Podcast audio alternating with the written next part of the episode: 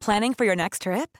Elevate your travel style with Quince. Quince has all the jet setting essentials you'll want for your next getaway, like European linen, premium luggage options, buttery soft Italian leather bags, and so much more. And is all priced at 50 to 80% less than similar brands. Plus, Quince only works with factories that use safe and ethical manufacturing practices. Pack your bags with high-quality essentials you'll be wearing for vacations to come with Quince. Go to quince.com slash pack for free shipping and 365-day returns.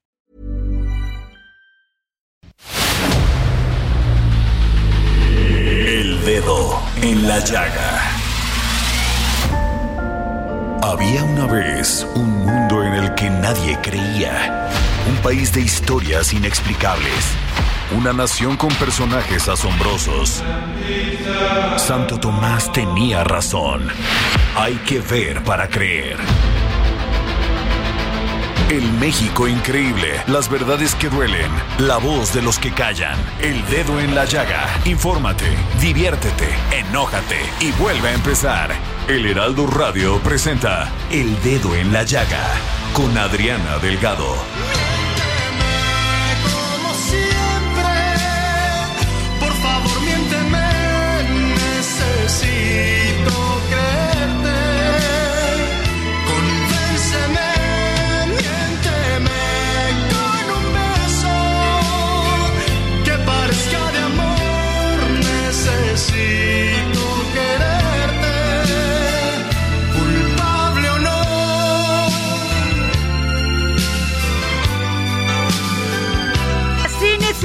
Este dedo en la llaga de este jueves 18 de mayo del 2023. Yo soy su amiga Adriana Delgado. Son las 3 de la tarde con un minuto y estamos escuchando en la voz de Luis Miguel, culpable o no.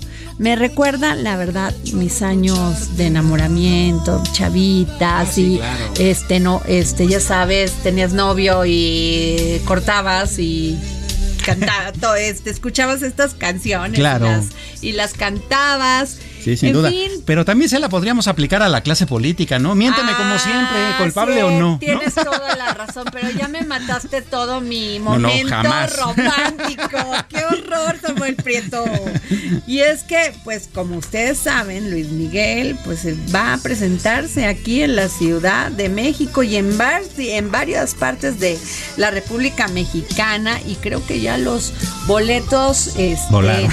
pues, se colapsó porque no usó esta aplicación del Ticketmaster Así y eh, lo están vendiendo por, eh, por medio de su página y por este también creo que por medio de un banco o algo así. Así no es. sé, a ver, no sé qué hizo. El asunto es que ya mucha gente está enojada porque ya colapsaron Sí. este la página para comprar Claro. los boletos. Aunque Sí, mediante la plataforma esta otra, tampoco estarían más contentos. Hay que acordarnos todo el problemón que hicieron también, ¿no? Ya, también tachen los dos, sí. Pero lo padre es que, pues, el que se está poniendo de 10 es Ricardo Salinas Pliego. Ah, porque sí, está cosa. regalando los boletos, inclusive, Claro. inclusive a este VIP, ¿eh? Para Así ver es. el concierto. Así que pónganse vivos y sigan a Ricardo Salinas, porque él sí está regalando los boletos. Sí está regalando los de- boletos. de- para ir a ver aquí en la arena a Luis Miguel. Y además con un producto que es muy bueno. Eh, te digo rápidamente, ayer ya ves que fue día de internet. Así es. Entre las apps financieras, las apps bancarias, ¿sabes cuál es la más, más bajada? Banco Azteca. Sin duda, muy por encima. Está 15% y la, y la que le sigue está al 5%, que es la de... A ver, criticarán a Ricardo Salinas, dirán lo que quieran, pero la verdad, el Banco Azteca es uno de los mejores bancos, Sin no duda. solamente de México, del mundo. Claro, en cobertura, en inclusión financiera, en, primer todo. nivel en tecnología. Así Así, es. que así es. Bueno, y nos vamos, Samuel Prieto, si me autorizas, al resumen noticioso con nuestro querido Héctor Vieira. El presidente Andrés Manuel López Obrador denunció que en el Poder Judicial hay corrupción y muestra de ello es que un juez ordenó liberar a Héctor Palma Salazar alias el Güero Palma en cuestión de horas, acción que no se cumplió debido a que se avisó a la Fiscalía General de la República y se encontraron otras acusaciones en contra del narcotraficante. El juzgado de primera instancia penal en el estado de Guerrero ordenó este miércoles la liberación inmediata de Héctor Luis Palma Salazar, mejor conocido como el Güero Palma, lo cual no ha sucedido hasta este momento.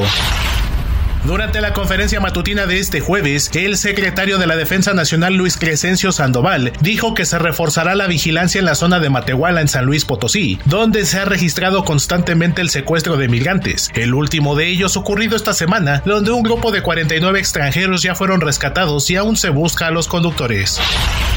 Para la ubicación de los migrantes se desplegaron 650 elementos de la Guardia Nacional y próximamente se instalará un cuartel de esta institución.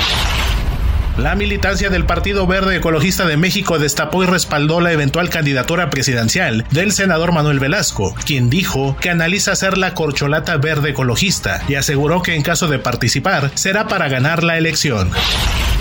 La Comisión de Salud de la Cámara de Diputados aprobó citar a comparecer al director del Instituto de Salud para el Bienestar, INSABI, Juan Antonio Ferrer Aguilar, para que explique el destino de los recursos autorizados desde 2020, los subejercicios, compra de medicamentos, pagos pendientes a proveedores y sus omisiones. La Secretaría de Relaciones Exteriores expidió un nuevo tipo de pasaporte con género no binario para ofrecer servicios más inclusivos y con apego a los estándares internacionales. Los ministros de la Suprema Corte de Justicia de la Nación abrieron la posibilidad de que sean invalidados todos los reglamentos municipales y leyes estatales que prohíben el uso de popotes de plástico. Esto al anular una norma en este sentido emitida por el Ayuntamiento de Culiacán, Sinaloa. La resolución fue aprobada por mayoría calificada, por lo que el fallo sentará jurisprudencia. Un juez federal dio por concluido el proceso penal que se inició contra tres de 31 científicos acusados por delitos de delincuencia organizada y lavado de dinero vinculados a presuntas aportaciones ilegales por 244 millones de pesos por el CONACIT. Por unanimidad, la Comisión de Derechos Humanos de la Cámara de Diputados aprobó una reforma para que inmigrantes mexicanos sean tratados como grupos vulnerables, como ya se aplica a otros grupos sociales en desventaja, pues sufren discriminación estructural como violación a sus derechos humanos por parte de funcionarios, violencia del crimen organizado, detenciones arbitrarias y falta de servicios básicos como atención médica y justicia. En otros temas, la Comisión de Quejas y Denuncias del Instituto Nacional Electoral determinó no ordenar el retiro de expresiones del presidente Andrés Manuel López Obrador emitidas durante las mañaneras del 9 y 11 de mayo, consideradas por la oposición como actos anticipados de campaña y uso indebido de recursos públicos. La Secretaría de Relaciones Exteriores dijo que el procesamiento de fentanilo es realizado en Estados Unidos y Canadá, con un modus operandi que combina precursores químicos con compuestos como oxicodona, heroína, metanfetamina y cocaína, y México es utilizado principalmente como país de tráfico. La Confederación Nacional de Cámaras Industriales, CONCAMIN, solicitó al Congreso de la Unión abrir un espacio de diálogo para analizar la iniciativa constitucional que busca reformar la jornada laboral por el impacto que tendrán las micro, pequeñas y medianas empresas. Bueno, y nos vamos, este, fíjense que hoy el Heraldo Media Group se convirtió en la única empresa privada del sector de medios en obtener la certificación en la norma mexicana NMXR 025, sí, en igualdad laboral y no discriminación. Y tenemos toda la información con Frida Valencia, reportera del Heraldo Media Group. Frida. ¿Qué tal, Adriana? Justamente como lo comentas, hoy el Heraldo Media Group se convirtió en la única empresa privada del sector de medios en obtener esta certificación. Y al respecto, Cristina Mieres, vicepresidenta de Desarrollo Cultural y Social del Heraldo Media Group, destacó que de 2016 a la fecha se han certificado 572 centros de trabajo a nivel nacional, de los cuales 279 pertenecen al sector privado y 294 al público. En total, 99 de ellos han alcanzado el dispositivo eh, oro y hoy el Heraldo Media Group está dentro de ese selecto grupo. En su mensaje destacó que la certificación es un reflejo de la voluntad como empresa para promover la igualdad laboral y la no discriminación entre todo el personal, por lo que agradeció a todos los que trabajan en el medio por su compromiso. Dijo que esta certificación conlleva una gran responsabilidad, pues no basta con obtenerla, ya que es fundamental revisar y garantizar que todos los principios, acciones y dinámicas que la acompañan se apliquen en la empresa todos los días. Por su parte, Ulises Gómez, director de Auditores Asociados de México, indicó que se trata de una certificación de nivel oro, misma que muy pocas empresas tienen y que estará vigente por cuatro años. Cabe destacar que esta norma promueve que las organizaciones públicas y privadas contribuyan a cerrar las brechas de género del ámbito laboral y que afectan, claro, principalmente a las mujeres. Además, las herramientas eh, pues que establece esto como requisito en los centros de trabajo es que tengan una política de igualdad y no discriminación igualdad laboral con igualdad de oportunidades, uso del lenguaje incluyente, no sexista y accesible, así como un mecanismo para prevenir, atender y sancionar las prácticas de discriminación y violencia.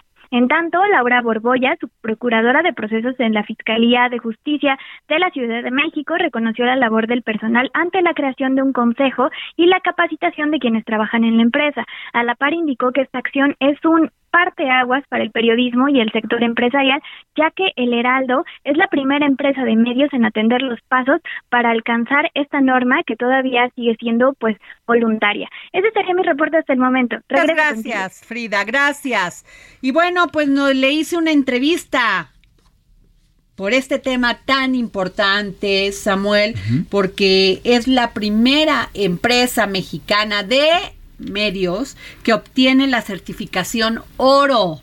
Oro, Samuel. Y el tema es en igualdad laboral y no discriminación. Se dice fácil. Claro, pero, además, para obtener esta certificación es que tú la pides, vas a hacer todo lo que y, o todo lo conveniente para que esta certificación te sea dada. Claro, y además es un tema de transparencia, eh, porque en efecto eh, uno como empresa lo solicita, pero tiene uno entonces que someterse a una serie de auditorías externas que certifiquen punto por punto. Por eso no quieren las empresas, no es tan fácil. Claro. No es tan fácil, pero bueno, tengo una entrevista que le realicé a la licenciada Romina Reyes, eh, penalista y en temas de género, y me dijo, me comentó precisamente la importancia de haber obtenido esta certificación en igualdad laboral y no discriminación.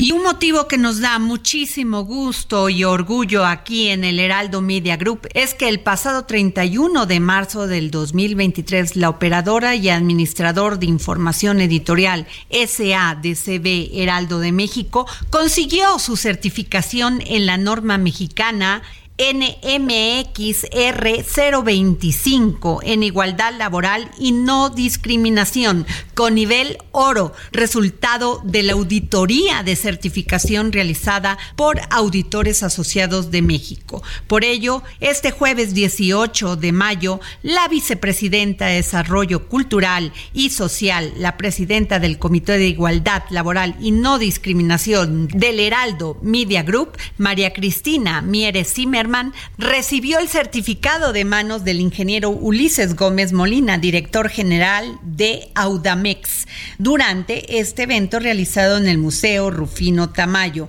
Con ello, el Heraldo de México se convierte en la única empresa privada del sector de los medios en obtenerla tengo en la línea a la licenciada Romina Reyes, abogada penalista en temas de género. Licenciada, ¿cómo está? Muy buenas tardes.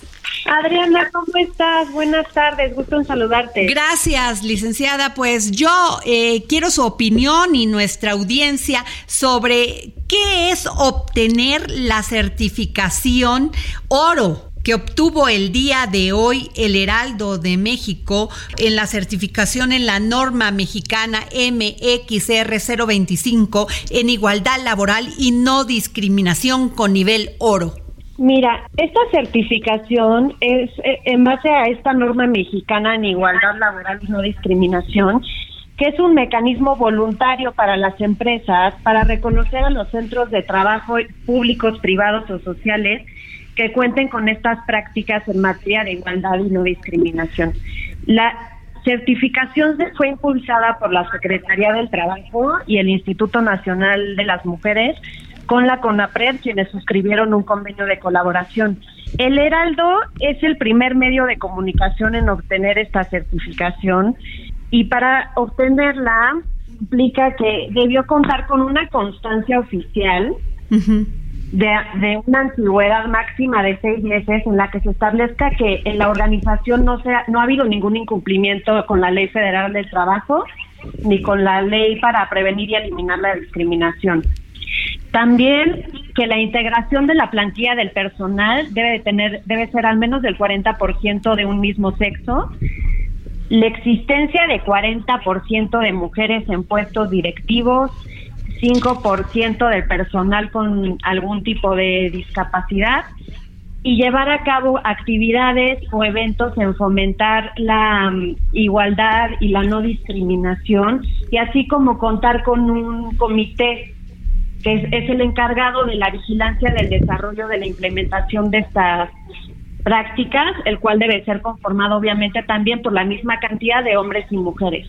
Pues sin duda esto es un gran avance para las empresas, licenciada Romina Reyes es un gran avance y creo que el Heraldo es un ejemplo para las para el resto de las empresas o medios de comunicación para que tengan esta certificación porque como dije es algo voluntario. ¿No debería de ser algo exigible a las empresas en estos tiempos, licenciada? En mi opinión sí y vamos para allá, pero por el momento sigue siendo voluntario. Pues eso habla mucho de una empresa que, que cree en la igualdad de género, que le da oportunidades, que acaba con la discriminación laboral. Exactamente. De verdad que ese es un ejemplo a seguir para todos los demás medios. Pues muchas gracias, licenciada Romina Reyes. Gracias, este abogada penalista en temas de género. Gracias por tomarnos la llamada para el dedo en la llaga. Muchas gracias por su tiempo. Saludos. Y bueno, pues estas fueron este lo que nos comentó la licenciada Romina Reyes y lo importante de este haber recibido el Heraldo Media Group esta certificación Ahora, este oro, perdón, y en el Heraldo Media Group queremos ser un lugar, Samuel, de trabajo que le otorgue las mismas oportunidades sin importar género. Además, creo que Cristina Mieres se ha propuesto ser un ejemplo ante nuestro país. Por eso orgullosamente podemos presumir que nos pues hemos hecho acreedores a este a esta certificación no 025 en igualdad y no discriminación a nivel oro. Claro, muy merecida y meritoria, sin duda alguna. Es.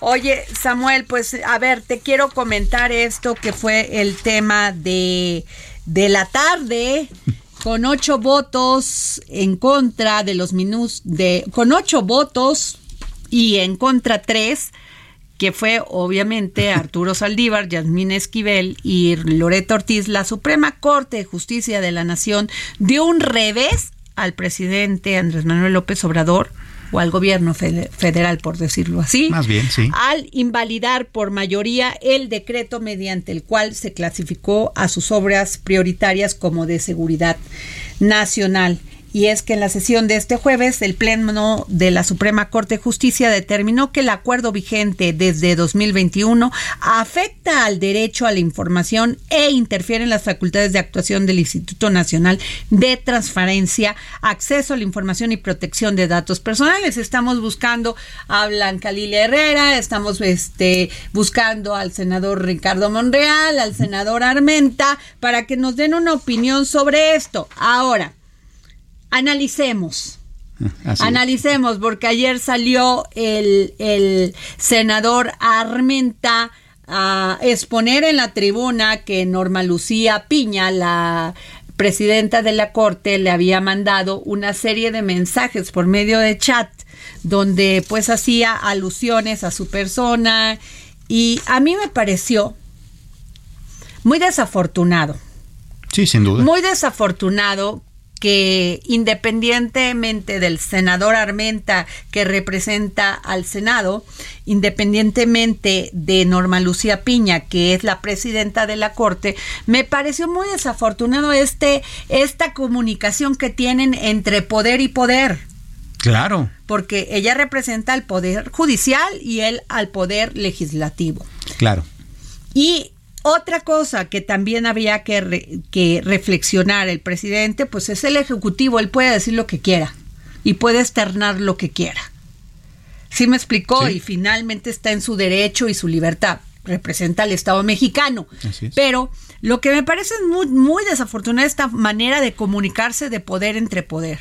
Sin duda, porque no estamos hablando de personas per se, es decir, no es Norma Lucía Piña contra este eh, senador, no, es, estamos hablando de investiduras, Exacto. de una presidenta de la Corte hacia un presidente de una Cámara, que además es la Cámara Alta de este país. Así es. Entonces es bastante grave, porque no estamos hablando de un pleito entre dos personas eh, o, de, o de un chacoteo político como de los que de repente nos gusta como mexicanos de repente presenciar. Estamos hablando, como tú bien comentas, de la convivencia de dos poderes que además están en un momento bastante complejo desde el punto de vista del proceso legislativo y la resolución de todas las leyes que está terminando en la, en la Suprema Corte de Justicia. Así, es, de que pues es un problema. Eh, a mí me pareció muy desafortunado cuando vi este esta comunicación, este debate y que se haya expuesto en la máxima tribuna, eh, me pareció muy desafortunado la manera en que se comunican, ¿no? Pero más desafortunado me pareció que no se analice de fondo el tema de la constitucionalidad del plan B electoral y el tema de fondo también de este asunto del INAI. Oye, sí, es bastante complicado. Eh, hace rato eh, conversábamos y, y, sí, a ver, cuando eh, se declaró eh, inconstitucional, por ejemplo, esta cuestión de la primera parte del plan B, que además es súper preocupante para, para los involucrados, porque, eh, a ver, ¿qué decía esa parte, esa primera parte del plan B? Bueno, básicamente modificaba la ley de comunicación social. Sí. Así es de que lo que iba a permitir era que cualquier funcionario público hablara sobre programas sociales o sobre lo que quisiera bajo la base claro. de la libertad de expresión y ahora no va a poder porque la legislación electoral dice y claramente no que no si puedes es hacer campaña. constitucional o no porque no se llegó al fondo del asunto. Exacto, se, se quedaron en el procedimiento. En la forma. Así es, ¿no? O sea, en realidad el dictamen de la Corte fue esto no es constitucional porque no se siguió porque el proceso. violó el, proces el, el, procedimiento. Así es, pero jamás supimos si por si si el contenido hubiera o no sido ahora, constitucional. Te, ahora, este Samuel, te quiero preguntar una cosa porque ¿a qué se debe este desaseo? Porque es un desaseo terrible Totalmente. del procedimiento que los los senadores, los diputados no entienden cuál es un proceso legislativo. Eh, yo porque creo era que deben... obvio que iban a echar esto atrás. Sí, claro, sin Primero duda. sesionar en una sede alterna. Claro, sin, sin que hubiera realmente una, una En convocatoria oscurito. en lo oscurito, ¿no? A ver, Recordemos que esas semanas, que, que, fue de mucha actividad legislativa, todo fue súper rapidísimo, ¿no? Fueron eh, eh, eh, cuestiones que la Cámara de Diputados eh, aprobó durante una madrugada, uh -huh. luego, luego en la mañana se fue al Senado y la reprobaron rapidito, igual express, ¿no?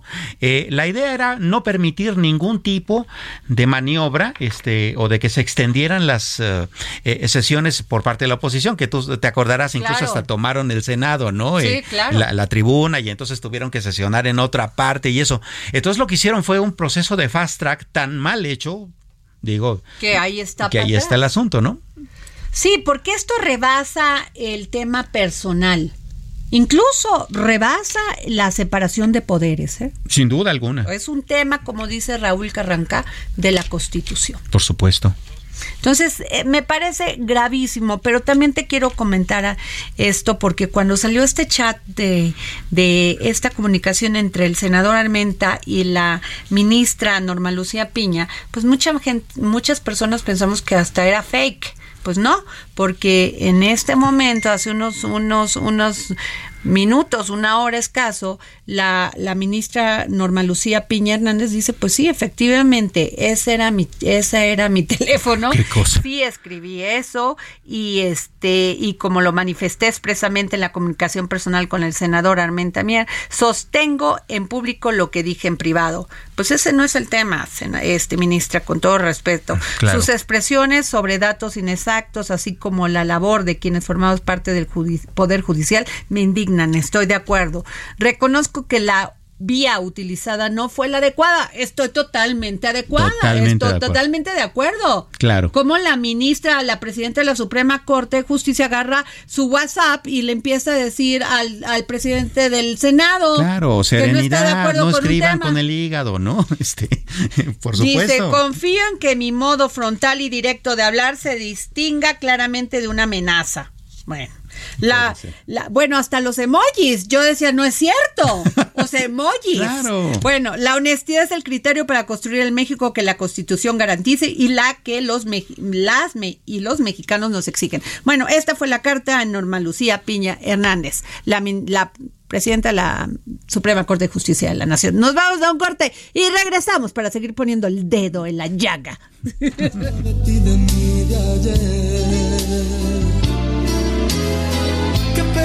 nuestra historia pudo ser fantástica.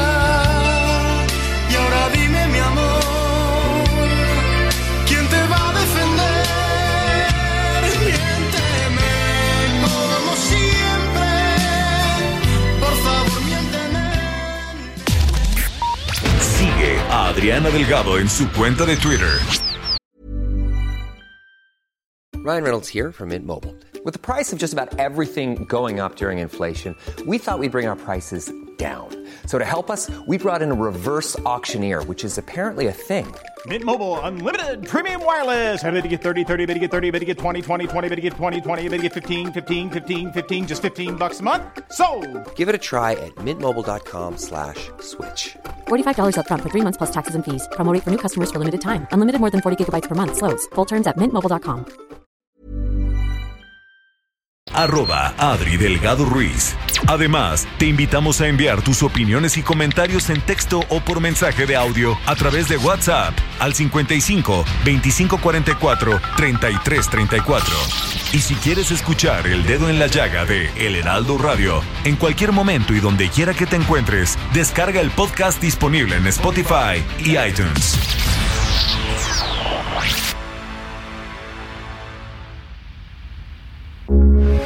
Heraldo Radio, con la H que sí suena y ahora también se escucha.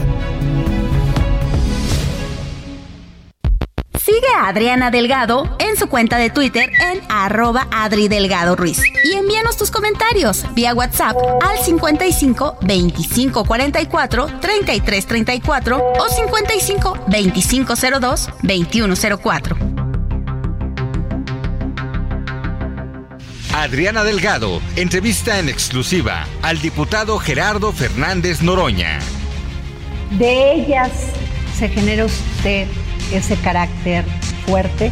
Bueno, no, duro. Que mi abuela decía, decía que las hijas, las mujeres le habían salido muy cabronas. Decía que yo era más este menos duro. Este, no, yo creo que esas cosas son, son un poco lo traes siempre tuve el genio muy vivo, desde niño siempre. Y, luego también pues la vida, ¿no? La vida te va, te va llevando. En mi casa, hay carácter cabrón. Mi madre también. Mi padre era un cabrón bien hecho también, muy fuerte carácter. vivió con ustedes? no, no, no, no viví con él nunca. Este, lo que no se hereda se hurta, pero es impresionante. Por ejemplo, nosotros los rasgos que tenemos son las cuestiones técnicas. Regresamos aquí al dedo en la llaga que pasan, Samuel. Sí, sí, claro. Son las 3:32 de la tarde y nos vamos con nuestro segundo resumen informativo en la voz del gran Héctor Vieira. La Comisión Federal para la Protección contra Riesgos Sanitarios COFEPRIS inició siete acciones de mejora regulatoria para favorecer el desarrollo de la innovación científica en salud en territorio nacional, asegurar el abasto de medicamentos, incluidos los más eficaces que ya están disponibles en otros países, así lo informó Alejandro Schwartz, titular del organismo. Berta Alcalde Luján, comisionada de Operación Sanitaria de la COFEPRIS, reveló que es posible que exfuncionarios de sexenios anteriores estén involucrados en la red de corrupción para la venta de Redotex, medicamento milagro que prometía bajar de peso y cuyo registro sanitario ya fue cancelado. A pesar de más de 800 denuncias, Redotex permaneció 24 años en el mercado.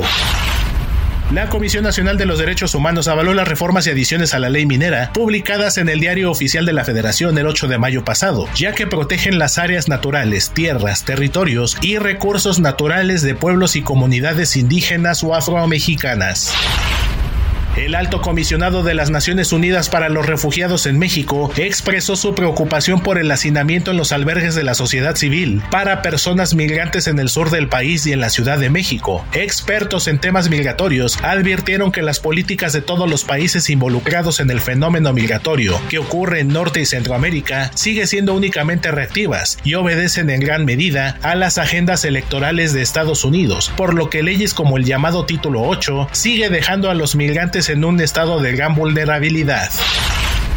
Personal de la Fiscalía Especializada en Materia de Delincuencia Organizada detuvo a Eduardo Alejandro Murillo Landeros, apoderado legal de la empresa Servicios Integrales Carreguín, como uno de los 22 presuntos responsables del desvío de 145 millones de pesos con la compra simulada de 7.800 kilos de azúcar para Segalmex.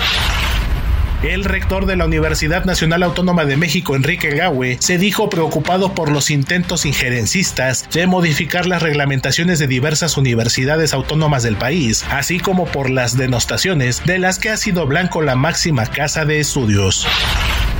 La Comisión Internacional de Límites y Aguas abrió este miércoles las compuertas del canal llamado Acequia Madre, procedente del río Bravo, ubicadas a la altura de la colonia Felipe Ángeles de Ciudad Juárez en Chihuahua, para enviar a los municipios de Guadalupe y Praxedis 21 de los 74 millones de metros cúbicos de agua que Estados Unidos entregará este año a México derivado de los pactos entre ambos países firmados en 1906 y de Durango a Tamaulipas, debido al brote de meningitis en dos clínicas estéticas de Matamoros, ocho personas, cinco estadounidenses y tres mexicanas, que se sometieron a cirugías en dos clínicas estéticas particulares en aquella ciudad, presentaron síntomas de meningitis. Una de ellas, oriunda de Estados Unidos, ya falleció, así lo informaron autoridades de salud de Tamaulipas y Texas. La Cámara Nacional de Manufacturas Eléctricas, Caname, reconoció que el sistema eléctrico nacional no puede ser alimentado, por el momento, con energías renovables como se le conoce a la generada por viento o sol, debido a que México todavía no está preparado tecnológicamente. No se andan con rodeos. Más de 5.000 soldados apoyados por cerca de 500 policías cerraron un municipio del norte de El Salvador para perseguir a un grupo de pandilleros a los que las autoridades responsabilizan del asesinato de un agente de la Policía Nacional. La entrenadora Adriana Loftus afirmó no tener nada que esconder luego de las acusaciones de la nadadora mexicana Teresa Alonso, subcampeona de natación artística en los Juegos Panamericanos de 2019, por acoso, actos discriminatorios y violencia psicológica. El peso inició la sesión de este jueves con una depreciación del 0.81%, equivalente a 14.2 centavos, cotizándose alrededor de 17 pesos con 74 centavos por dólar, con el tipo de cambio tocando un mínimo de 17 pesos con 58 centavos y un máximo de 17 pesos con 74 centavos por unidad. Ruta 2023 de cara a la recta final rumbo a la elección por la gubernatura del Estado de México el próximo 4 de junio, con una diferencia de 12.2 puntos porcentuales, la morenista Delfina Gómez, candidata de Juntos Haremos Historia, sigue a la cabeza en la intención del voto en la contienda para elegir al gobernador de la entidad, a 17 días de la jornada electoral, al obtener el 51.4% en la encuesta de El Heraldo de México Poligrama. En segunda posición continúa la priista Alejandra del Moral, de la Alianza Va por el Estado de México, quien alcanza el 39.2% de las preferencias. Mientras tanto, Delfina Gómez, la candidata morenista, aseguró que en los próximos meses los derechos humanos y las necesidades de la comunidad LGBT serán visibilizados para promover una cultura de paz, respeto y tolerancia. Por su parte, la abanderada de la Alianza Va por México, Alejandra del Moral, dijo que en esta elección se necesita de los maestros para que se tenga un voto razonado el próximo 4 de junio. Reconoció que los trabajadores de la educación conocen las necesidades de la sociedad y después de los padres de familia, su influencia es trascendental en las nuevas generaciones. Y nos vamos a un anuncio sumamente importante. Escuchen bien y es para los adultos mayores. Si vives en la Ciudad de México y cuentas con la pensión del bienestar para las personas adultas mayores o con discapacidad que otorga el Gobierno de México, aún estás a tiempo de cambiar tu tarjeta al Banco del Bienestar. Si recibes el apoyo a través de una tarjeta bancaria tradicional o en efectivo, consulta requisitos en www.gov.mx diagonal bienestar o llama a la línea del bienestar 800-639-4264. Tienes hasta el 30 de mayo para hacer el cambio. Gobierno de la Ciudad de México, ciudad innovadora y de derechos. Bueno, y regresamos aquí al dedo en la llaga y estoy con mi querido Samuel y Mesami Prieto. Mi Sami Prieto. Te quiero, es que de veras que las incongruencias sí hay que decirlas. Como también hay que decir las cosas bien hechas. Claro. A ver, ayer, por unanimidad, ya ves que les encanta esa palabra a los legisladores, la Comisión de Derechos Humanos de la Cámara de Diputados aprobó una reforma para que migrantes mexicanos sean sujetos de acciones afirmativas por parte del Estado, como ya se aplica a otros grupos sociales en desventaja. Se trata de que los migrantes, migrantes reciban el mismo respeto y protección que otras poblaciones vulnerables. Y esto pues lo señala el dictamen de cambio a la ley federal para prevenir y eliminar la discriminación. La diputada Marisol García Segura resaltó, de Morena, resaltó que quienes emigran sufren discriminación estructural. ¿A poco? No, bueno, no, no. o sea, se van porque son felices, ¿verdad? Como violación de sus derechos humanos por parte de funcionarios. No me digas. Este, violencia de crimen organizado. no. bueno detenciones arbitrarias y falta de servicios básicos como atención médica. Mm, histórico, el agua tibia ha sido inventada. No, bueno, la neta, o sea, para eso, para eso les pagamos a nuestros legisladores. Pues sí. ¿Qué necesitan los migrantes? Si no los migrantes mexicanos, eso ya si se quedan aquí, están viendo cómo pasan allá. Eso hay que pedirse a los Estados Unidos que no ha hecho caso. Claro. Y ya ves al senador Kennedy lo que dijo, que nosotros comemos, si no fuera por ellos, comeríamos en una lata de atún. Sí. ¿No? Pero lo que yo no entiendo, Samuel, es por qué este gastan tanto tiempo, deberían de aplicarse un poquito y estudiar los procesos legislativos y no y que la Corte no termine echándole para atrás las reformas al presidente Andrés Manuel López Obrador y eso se lo digo a los de Morena. Sí, claro. Porque ellos son los que van y hacen todo este relajo y luego la culpa la tiene la Suprema Corte de Justicia cuando ellos en este desaseo, ellos mismos están echando atrás las reformas del presidente. Claro, y va a seguir siendo así. Ahora, a ver, acciones afirmativas fantástico, está bien bonito, ¿no? Y en cristiano eso qué significa, ¿no? O sea, eh, significa que pasa un migrante y tenemos que decirle buenos días, pues eso obvio. Obvio. Pero, pero, pero ¿qué no es? significaría que tuvieran mejores albergues. Pues eso es lo que dice la ACNUR, eso es lo que dice la ACNUR y el alto comisionado de las Naciones Unidas para los refugiados, la ACNUR, en México, expresó que este su pues que aquí el tema del debe haber más albergues y mejor instalados. Claro, y darle todas las posibilidades para que la gente digo yo siempre he dicho que si somos ya el primer el tercer país seguro pues ya seámoslo bien sí claro ya neta sí ya tengamos instalaciones padres para todas aquellas personas que van vienen huyendo de su país claro. para internarse a otro que no los quiere que no los quiere. Así es. Porque si no, no cerrarían sus fronteras. Pero pues si ya se van a venir a echar el viaje para acá, que yo entiendo, huyen de la pobreza, huyen de la, de la delincuencia, de la violencia. Qué bueno. Y qué bueno que México les abre las, las, los brazos. Pero si ya lo vamos a hacer, si ya vamos a ser el tercer país seguro, vamos a hacerlo de verdad. Claro. Sí, sin duda, con instalaciones correctas. recursos, lana. Sí, sin duda. No, pero así de palabras y que y que van a este en una iniciativa y que van a reformar. ¿Qué? Y qué acciones afirmativas. Neta, de veras neta. Pero bueno, ya mejor me callo porque ya me estoy poniendo de muy mal humor. Sí, no, a eso ver, no. Samuel Prieto, permíteme, permíteme. Economía del terror. Con Samuel Prieto. Vamos, Samuel Prieto. Oye, hoy sí está terrorífico. ¿Por ¿eh? qué? A ver, en Estados Unidos hay una discusión bastante fuerte en la que el gobierno eh, con total de Estados Unidos podría quedar absolutamente paralizado el último día de este mes. ¿Por qué? Bueno, pues porque en el Congreso están discutiendo el asunto del tope de deuda que el gobierno de Estados Unidos puede tener, que actualmente es de 31.45 billones de dólares. O sea, un montón de dinero, inimaginable la, en términos de, de una imagen mental. Pero a ver, expliquemos, ¿no? vamos parte por parte, ¿no? Todo gobierno tiene ingresos de muchos tipos, no solamente son los impuestos. A ver, Estados Unidos gasta un chorro, ¿no? Tiene un ejército súper grande. Pero viven eh, de los impuestos. No. O sea, pero, ah, bueno, porque allá son buenos empresarios, ¿o no? Sí, o sea, aquí vamos. No, aquí sí vivimos de los impuestos, ¿o no? Ah, digamos que sí, ¿no? O sea, nosotros sí pagamos bastantes impuestos y de hecho aquí se han hecho muchas reformas fiscales para tapar problemas petroleros y para... O sea, aquí sí el gobierno sí vive en buena medida de nuestros bolsillos. Bueno, Gerardo Fernández Noroña me dijo que no en mi entrevista que pasa hoy a las 10.30. Ah, me dijo pues que no, que el gobierno no, vive de los impuestos. Ah, bueno, pues no sé qué, qué, empresa tenga el gobierno que funcione de las empresas paraestatales. Pues no, a ver. Bueno, pues en Estados Unidos, ¿sabes qué es lo que hacen? Pues endeudan, básicamente, ¿no? Aquí también. Sí, claro. Poquito. Poquito, ¿no? Pero, a ver, vamos a dimensionar esto. Si Estados Unidos de repente, por alguna razón extraña, tuviera que pagar toda su deuda, ¿sabes qué tendría que entregar?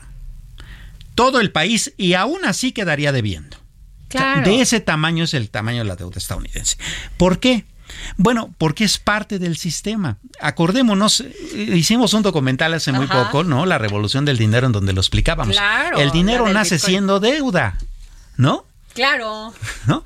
¿Por hace el, gobierno? Necesito lana, entonces la reserva, eh, entonces emite bonos, la Reserva Federal fabrica dinero para pagar los intereses de esos bonos y así se crea el dinero, ¿no? El dinero fiat. El dinero fiat, ¿no? Así es. Encabezado fundamentalmente pues por el dólar que y es Y por eso tenemos la inflación en nuestros países este tercermundistas porque los norteamericanos este pues generaron mucho dinero fiat. Así es. Crearon crearon, ¿no? Eh, para que no se oiga tan feo. Bueno, pues resulta que este año, ah, porque esto, aunque lo hacen a diestra y siniestra, pues sí tienen sus contrapesos, ¿no? O sea, no es que la Reserva Federal pueda estar imprimiendo, eso dicen, pero bueno. No, sí lo hacen. claro.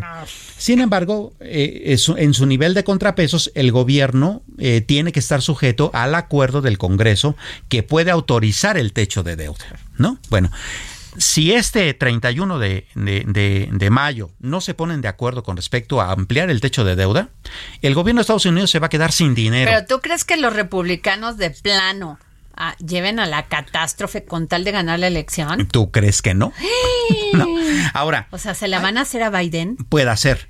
Hay analistas que dicen no, eh, lo que van a hacer, y hay muchos analistas que coinciden en ello, es no, lo que están haciendo es esperarse hasta el último minuto para poner a sudar a Biden y el último día, eh, a la última hora, como al estilo Senado mexicano. está grande, Biden. Se, lo van a autorizar, ¿no?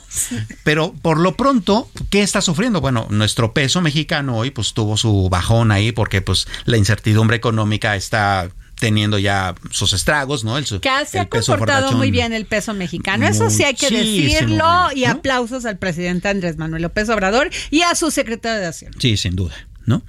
Eh, entonces, suponiendo que eso pase, bueno, los estragos no serán tantos, suponiendo que no, que también es una posibilidad, eso puede leerse también de otra manera. Recordemos que eh, un gran problema con la, con la crisis financiera que estamos viviendo es justamente la que tú comentabas, la inflación, y que Estados Unidos no le va a quedar otra más que crear una recesión para que esa inflación pues baje, ¿no? Porque ya ni subiendo las tasas ha bajado, ¿no?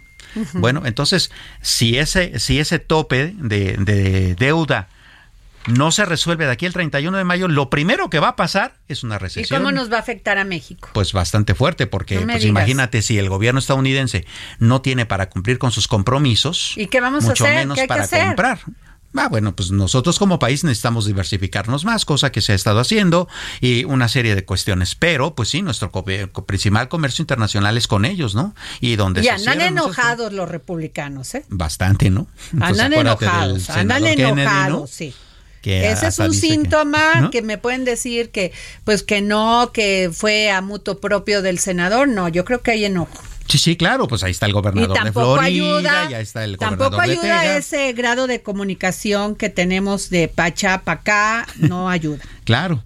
Entonces, evidentemente, si se da una crisis de ese nivel en Estados Unidos, pues sí, sí nos va a afectar porque somos una zona de libre comercio con ellos y porque al final del día cualquier catarrito que le Estados Unidos, pues es una neumonía para Quiero hacer un paréntesis, ¿me lo permites? Claro. Por favor, es la economía del terror.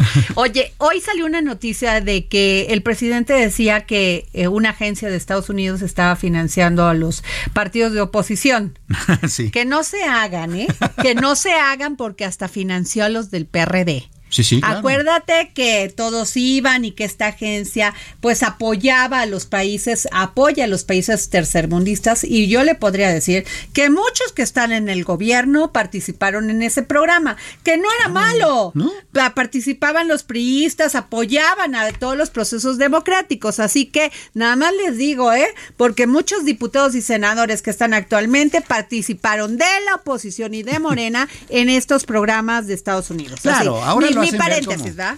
Ahora lo hacen ver como si, ay, eh, acabamos de descubrir una no, A ver, que mejor ni le rasquen, ¿eh? Claro. Pues sí, está, bastante complicado. Oye, y eh, bueno, en el marco este que te platico, pues el presidente Biden anda en Japón, ¿no? anda en su gira y por Asia, pues también eh, viendo el asunto. Se va a reunir, por cierto, a partir de hoy el G7, el grupo de los siete, y ellos mismos están alertando sobre las perspectivas económicas ante la... No. no, no estamos en el G como 40, una cosa así, ¿no? Pero en el 7 no. ahí, está ahí estamos en, eh, hablando de las siete grandes economías de, del planeta. Y bueno, pues están hablando justamente de esto, del gran riesgo que va a significar que Estados Unidos empiece a no pagar sus deudas, ¿no? Porque eso sí, eh, va a ocasionar un gran problema, pues no solamente dentro de la economía estadounidense, sino que va a salpicar pues a todo lo que tiene que ver con las relaciones comerciales del mundo con ellos, que pues es básicamente todo el planeta. ¿No? Entonces sí, la crisis puede todavía ser un, factor bastante importante. Recordemos que se está dando justamente en un momento en donde la discusión política entre republicanos y demócratas pues no anda nada bien. Están acabando. Y entonces, pues bueno, puede suceder, ¿no? Eh, muchos analistas, insisto, dicen, no, en el último minuto del último día se lo van a autorizar. Pero yo creo que nunca han expuesto al país a tanto. O sea, ellos son muy, muy juiciosos en ese tema. Puede agarrar, se pueden agarrar políticamente, ideológicamente pero el tema de la economía para los estadounidenses es un tema de estabilidad. Tienes razón. Sin embargo, sí hay un antecedente. 2011.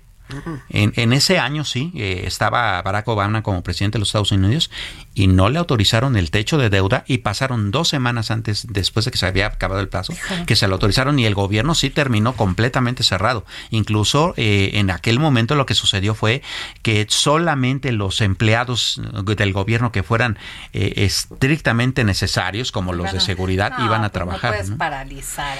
Así es. Entonces, si está tan polarizado, esa es una opción. Oye, que ese es otro tema. ¿Qué va a pasar con los migrantes? Porque eh, cerrando las fronteras ¿Qué va a pasar con Florida, con Texas, que tienen, que necesitan tanta mano de obra de migrantes? Pues fíjate, ese es un gran problema, ¿no? Porque eh, de hecho, las propias legisladores, la, legislaciones de esos eh, eh, impulsadas por esos gobernadores han estado haciendo bastante complicados para ellos mismos su economía. El gobernador de Florida, por ejemplo, dentro de la ley que ya le autorizó su Congreso, está el asunto de que él puede expulsar a otros estados a los migrantes. Te acordarás que incluso hace unos meses tú misma hablabas a la cárcel, nueve, nueve, años de prisión por ser migrante. Así es. Recordarás que incluso hace unos meses tú misma aquí informabas en esta mesa de trabajo que él envió eh, a muchos migrantes a Nueva York, ¿no? O sea, háganse cargo de ellos, ¿no? Ese ron de Santis es tremendo. Es ¿eh? tremendo, ¿no? Es tremendo. Mucho. Muy conservador, ¿eh?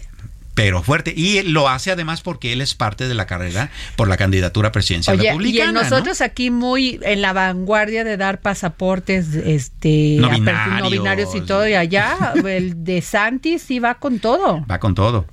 Con todo, con todo. Y vamos, eso es bastante complicado. Fíjate, hablando justamente de esos pasaportes, a ver, ¿tú sabías, por ejemplo, que existe dentro de Orlando, en la zona de Orlando, en Florida, una zona eh, que es eh, propiedad de una empresa y que ahí el gobierno lo, eh, es de esa empresa, me estoy refiriendo a Disney. Ahí no hay un presidente municipal. Ahí Disney que es donde están los parques Disney World y eh, Epcot O sea, ellos son sus propias... Sí, ellos este, cobran los impuestos y ellos los aplican. Wow. Claro. eh, los aplican No en se so- no, pero no se someten a ninguna legislación. Entonces, sí, claro, este, Ah. es una zona autónoma. Bueno, Ron DeSantis les acaba de quitar eso y acaba de imponer un, este, un consejo este, municipal que le reporte a él y que va a quitar, por ejemplo, eh, la administración de Disney con respecto al, al clásico monorriel que cubre los parques, porque ahora va a ser un servicio público. Él se va a hacer cargo de los servicios como la protección civil, los bomberos, Wow. esas cosas. Oye, para los son se como usaban, estas ¿no? comunidades indígenas que les dieron los casinos, que ellos Así tienen es. su propio eh, gobierno. Así es. ¿Y por qué lo está haciendo? Pues porque está, está, está muy enojado con Disney, porque Disney había atacado mucho esta iniciativa de ley que quedó eh, establecida en Florida, en que los profesores de las escuelas no pueden hablar de la diversidad sexual con sus alumnos.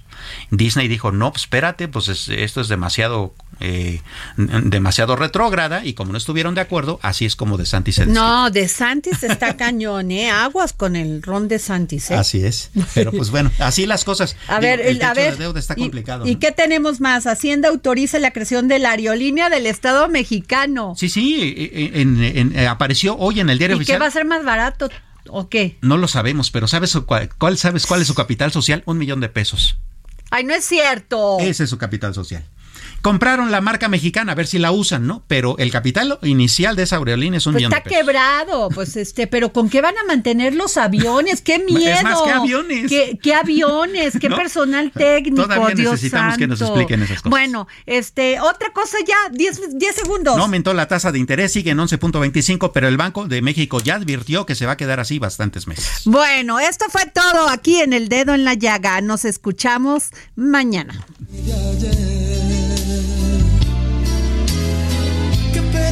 Nuestra historia pudo ser fantástica. El Heraldo Radio presentó El Dedo en la Llaga con Adriana Delgado.